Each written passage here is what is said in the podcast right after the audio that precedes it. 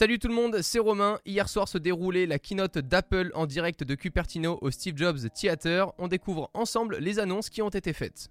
On commence par Apple Arcade, une manière pour jouer illimité à plus de 100 jeux vidéo sur iPhone, iPad, Mac, iPod Touch et Apple TV.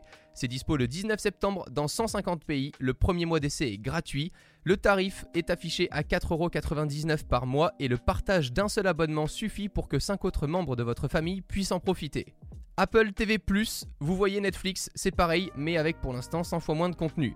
Par contre, une nouvelle série C a été annoncée avec Jason Momoa, je crois que ça se prononce ainsi, de Game of Thrones pour les fans. Disponible dans plus de 100 pays à partir du 1er novembre. Le tarif est de 4,99 euros aussi par mois et un an d'accès offert à tous les nouveaux acheteurs d'appareils Apple à partir d'aujourd'hui. Tim Cook a promis d'ajouter des nouvelles productions originales tous les mois, impatient du coup de voir un petit peu comment la concurrence va réagir, même si pour le moment Apple TV Plus n'a pas du tout autant de contenu pour rivaliser avec Netflix ou encore Amazon Prime Video. Un iPad à moins de 400 euros, ça y est, 10,2 pouces, une dalle Retina display plus lumineuse. Un nouvel iPad a été annoncé hier, entrée de gamme. Une puce A10X Fusion, le même processeur que l'iPad Pro de deuxième génération lancé en 2017, une autonomie de 10 heures annoncée. Par contre, pas de Face ID sur ce modèle, des bords plutôt larges, mais le Touch ID reste intégré. C'est bien normal du coup de faire des concessions au vu du prix. Pour continuer dans les points que je trouve négatifs, pas de port USB-C, toujours du Lightning.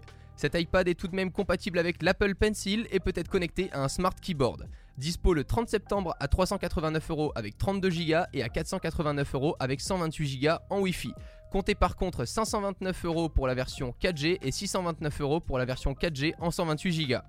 On enchaîne avec l'annonce de l'Apple Watch série 5. Ça y est, une nouvelle Apple Watch a été annoncée.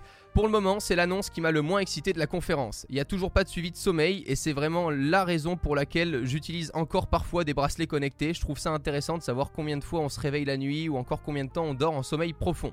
Cette nouvelle Apple Watch série 5 comporte une dalle LPTO moins gourmande en batterie et un nouveau capteur de luminosité avec cet écran pour offrir une autonomie de 18 heures comme la précédente version. Une nouveauté par contre, l'intégration d'une boussole pour que l'on voit dans l'application plan par exemple une localisation plus précise qui prend en compte la latitude et la longitude. Le prix démarre à 400 dollars, la version cellulaire sera à 500 dollars. La précommande dispo dès aujourd'hui avec la livraison à partir du 20 septembre. La série 3 est donc maintenant l'entrée de gamme à un prix de 200 dollars. Attaquons la partie la presque plus intéressante à mon goût, l'iPhone 11, le successeur de l'iPhone 10R un écran LCD de 6,1 pouces, un objectif avant de 12 millions de pixels avec une nouvelle fonctionnalité de selfie en slow motion pouvant enregistrer des vidéos jusqu'en 4K, une puce A13 bionique, une heure d'autonomie en plus par rapport à l'iPhone 10R car oui vous l'aurez compris comme je l'ai dit cet iPhone est le nouvel entrée de gamme de chez Apple. Deux capteurs photo à l'arrière, un de 12 millions de pixels avec une ouverture de 1.8 et un ultra grand angle de 13 mm de 12 millions de pixels ouvrant à 2.4. Je suis vraiment content qu'Apple ça y est se mette au multi-objectif. L'iPhone 11 débute à 809 euros pour la version 64 Go et va jusqu'à 979 euros pour la version 256 Go. Place maintenant à la présentation de mon prochain sûrement smartphone, l'iPhone 11 Pro. On y retrouve un écran comme l'année dernière équipé d'une dalle OLED de 5,8 pouces et dispo aussi dans sa version Pro Max de 6,5 pouces. La fonctionnalité 3D Touch sur ces nouveaux iPhones a disparu, mais d'après le créateur The Eye Collection qui a pu le prendre en main, aucun changement niveau ergonomie. L'iPhone 11 Pro débute à 64 Go à 1159 euros et va pour la version 512 Go jusqu'à plus de 1500 euros. Passons maintenant au dernier smartphone annoncé par Apple, l'iPhone 11 Pro Max ne possédant pas deux mais trois objectifs à l'arrière. En plus des deux précédents objectifs présents sur l'iPhone 11 Pro, celui-ci dispose d'un troisième objectif avec une focale de 52 mm de 12 millions de pixels qui ouvre à 2.4. En vidéo, on pourra tourner jusqu'en 4K 60 images secondes avec un HDR étendu. Un mode nuit est ça y est maintenant disponible également sur ces nouveaux iPhones et d'après les démos, ça a l'air de bien tenir la route. Je suis vraiment impatient de le tester puisque c'est la fonctionnalité qui me plaisait beaucoup sur les derniers Samsung ou Huawei.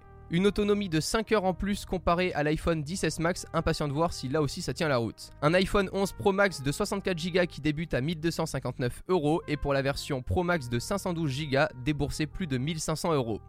Les iPhone 11 Pro et Pro Max seront dispo en précommande dès le 13 septembre, puis lancés le 20 septembre. J'espère que ce résumé des annonces qu'a pu faire Apple hier en direct du Steve Jobs Theater vous auront plu. N'hésitez pas à suivre ce podcast et à laisser un avis. Je vous dis à très vite dans un prochain. D'ici là, prenez soin de vous. Ciao tout le monde.